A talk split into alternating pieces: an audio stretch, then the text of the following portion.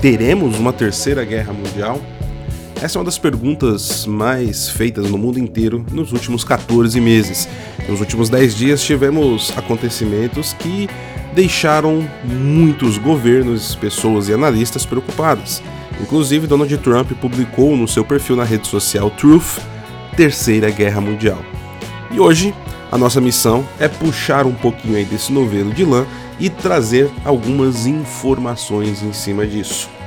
Mas antes eu quero saudar você que está aqui ouvindo o momento Red Pill do Pega Vox, com um bom dia para quem é do dia, boa tarde para quem é da tarde, boa noite para quem é da noite e boa madrugada para quem está preparado para o próximo apocalipse zumbi.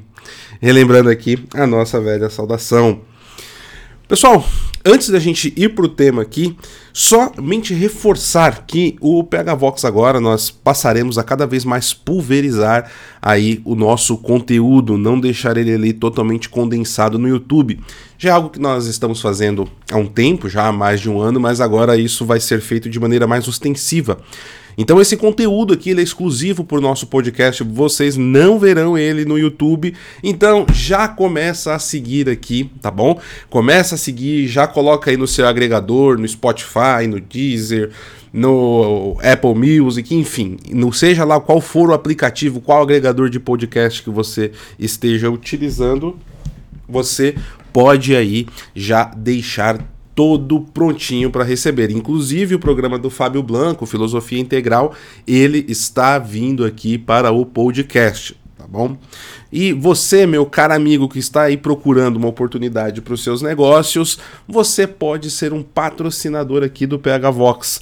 Né? Entre em contato aí conosco no parcerias@phvox.com.br e conversa com o nosso time, tá certo? Meus amigos, então, sem mais delongas, vamos lá para o nosso conteúdo de hoje, porque nós estamos assistindo um cerco pretensamente um exercício militar chinês a Taiwan, né, cercando a ilha de Taiwan, e um aviso de guerra de Donald Trump com aquele tempero francês de Emmanuel Macron, né, dando aquele caldo, né, que é quase um churume vindo do presidente francês. Mas brincadeiras à parte, eu vou trazer aqui para vocês então algumas informações acerca disso. Eu escrevi na semana passada uma carta ao leitor. Né? Se você também não está aí né, acessando a nossa carta ao leitor, entre lá para a nossa lista do Nossa Voz gratuitamente, tá? phvox.com.br barra Nossa Voz. Você vai lá colocar seu nome e seu e-mail. De duas a três vezes por semana eu estou mandando análises com antecedência antes de publicar em qualquer lugar para os nossos leitores, tá? E tenho respondido, conversado com o pessoal por e-mail, tem sido bem bacana. E nessa última carta ao leitor que eu enviei, eu falei justamente sobre alguns acontecimentos, né, é, envolvendo o presidente da França, esse cerco militar e uma reflexão sobre qual a situação militar da própria Europa em si. Mas vamos lá então eu vou trazer aqui o conteúdo dessa carta e fazendo comentários com vocês durante aqui esse episódio. Após a segunda invasão da Ucrânia em fevereiro de 2022, a grande pergunta que era feita entre os analistas de geopolítica, na qual inclui a equipe do PH Vox, era: como a China irá utilizar isto para avançar contra Taiwan? Estamos assistindo, neste momento, um verdadeiro cerco militar à ilha de Taiwan um teste de força em resposta à recente viagem de sua presidente para a América Central e Estados Unidos. Mas além de uma resposta, este movimento coloca em prática um, entre aspas, plano A da China de tentar minar a ilha sem uma invasão anfíbia. De quebra, a possibilidade de testar qual será a resposta diplomática dos aliados da República da China, aí que é o nome oficial de Taiwan.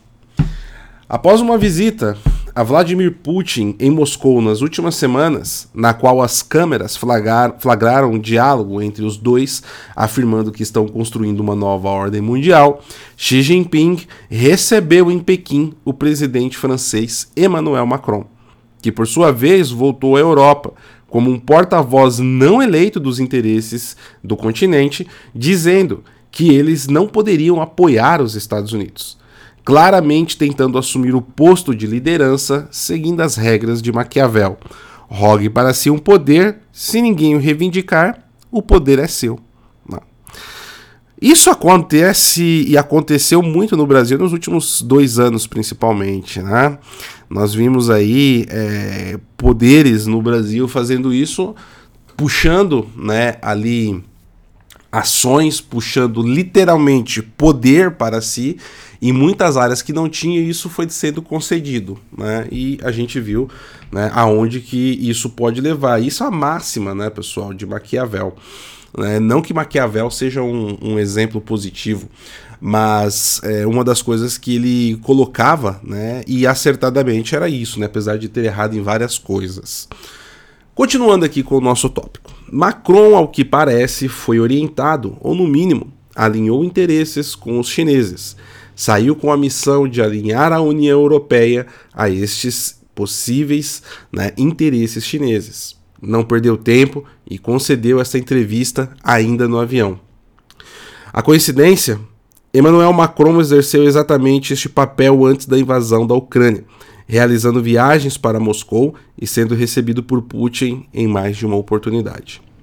Chama atenção o fato de que, ao contrário do que diz o francês, em um conflito em larga escala, a Europa sozinha não tem condições de se defender. E aí, pessoal, eu vou trazer aqui para vocês alguns fatos, alguns acontecimentos, tá?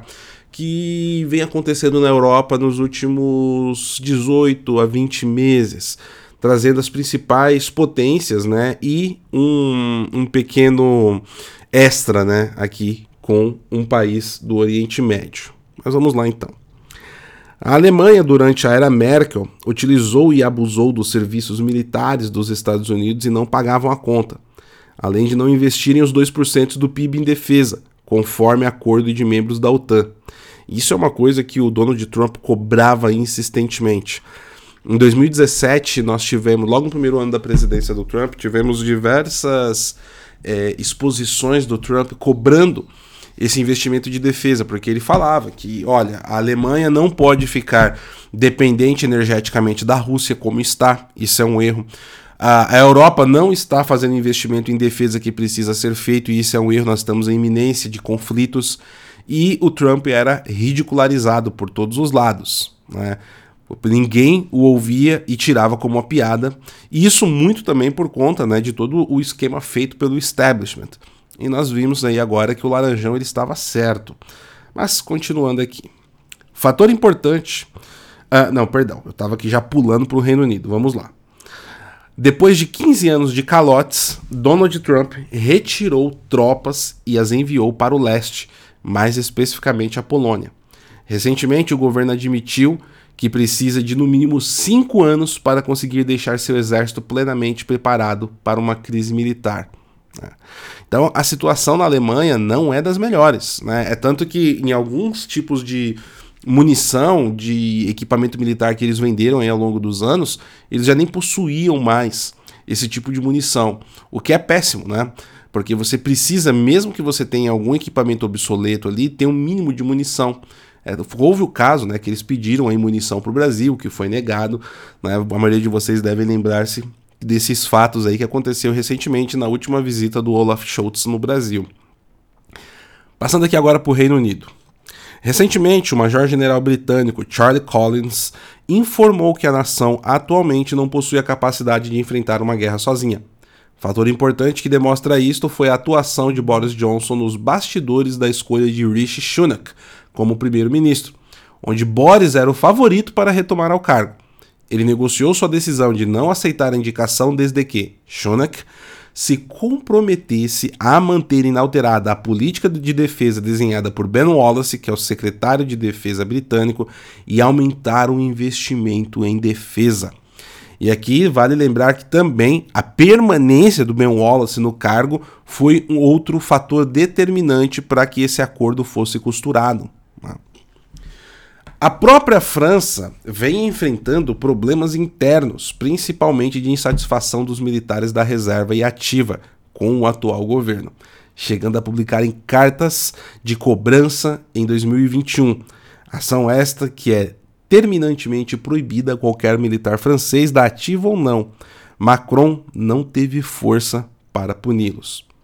Israel está enfrentando nesse momento uma verdadeira guerra política em torno do projeto de reforma judicial, com diversas influências externas atuando no país, muitas vindas do Partido das Sombras de Soros, que controla boa parte dos democratas americanos. A situação é mais grave do que o noticiado e pode acarretar em um conflito interno, e aqui estamos falando até de uma guerra civil, ou mesmo externo para Israel. E para quem não sabe aí, o que, que diabos é o Partido das Sombras, né?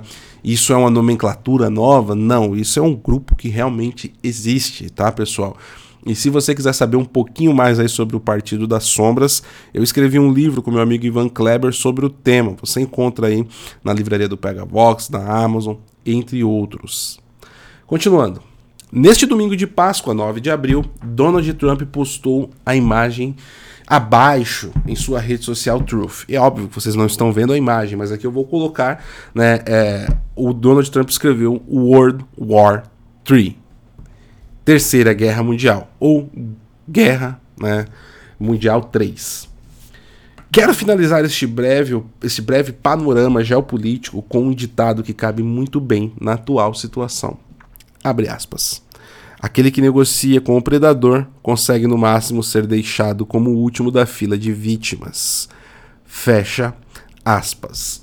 Então, pessoal, olha, tem muito mais informações aqui que a gente poderia adicionar, debater. Eu pretendo ir fazendo isso ao longo aqui dos próximos episódios, ou mesmo lá no Pega Box no canal, mas só dando uma pincelada para vocês. Né? Nós temos toda a situação complexa da geopolítica na América Latina, que está sendo completamente entregue ao Foro de São Paulo, a China, a Rússia e o Irã, tá?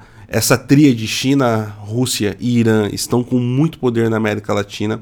O Foro de São Paulo aí está cooperando em vários níveis e ainda de quebra ganhando muito dinheiro de frentes globalistas com a pauta ambiental. Né? É aquela boa e velha união revolucionária com a, a dicotomia, o enfrentamento entre eles somente aí na superfície. Isso sem falar de tudo que vem acontecendo ali na região do, do Pacífico, né, no Sudeste Asiático e na Oceania, envolvendo a Austrália, né, que está já numa tensão política com a China há pelo menos três anos e isso vem aumentando cada vez mais.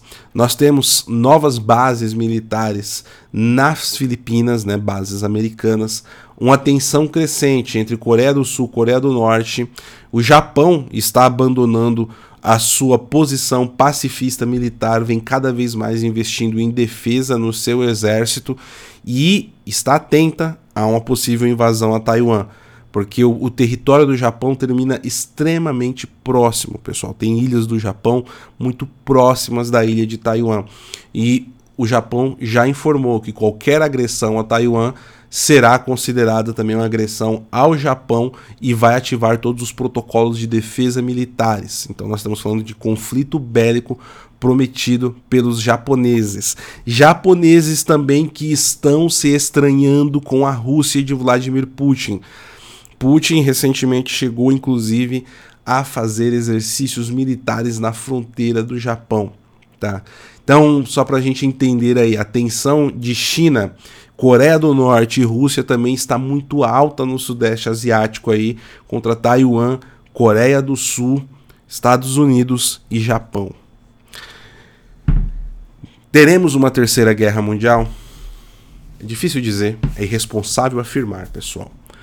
Mas o que eu vou dizer para vocês é algo que eu já disse logo quando ocorreu a invasão da Ucrânia. Dificilmente esse conflito vai ficar dentro das fronteiras ucranianas. Ele deve expandir. Muito possivelmente isso vá para a Moldávia. Né? É a maior desconfiança no momento. Temos tensões na Geórgia também. Né? Território que foi invadido pela Rússia possui territórios tomados pela Rússia nesse momento. Vamos aguardar, vamos acompanhar com muito cuidado o que vem acontecendo, inclusive a posição do Brasil. Com o atual governo, a posição brasileira não tem de ser das melhores. Inclusive, pelas suas últimas viagens diplomáticas, a visita de Sergei Lavrov que vem ao Brasil Né? Então, é preocupante. Precisamos estar atentos e mais do que nunca com o joelho no chão. E, falando em joelho no chão, vou terminar aqui, como sempre termino, todos os programas do PH Vox, com o Santo Terço na mão, exortando você a permanecer com fé, oração, Santo Terço na mão, joelho no chão sempre, meus amigos. Um forte abraço, fiquem todos com Deus e até o próximo momento Red Pill. Tchau, tchau.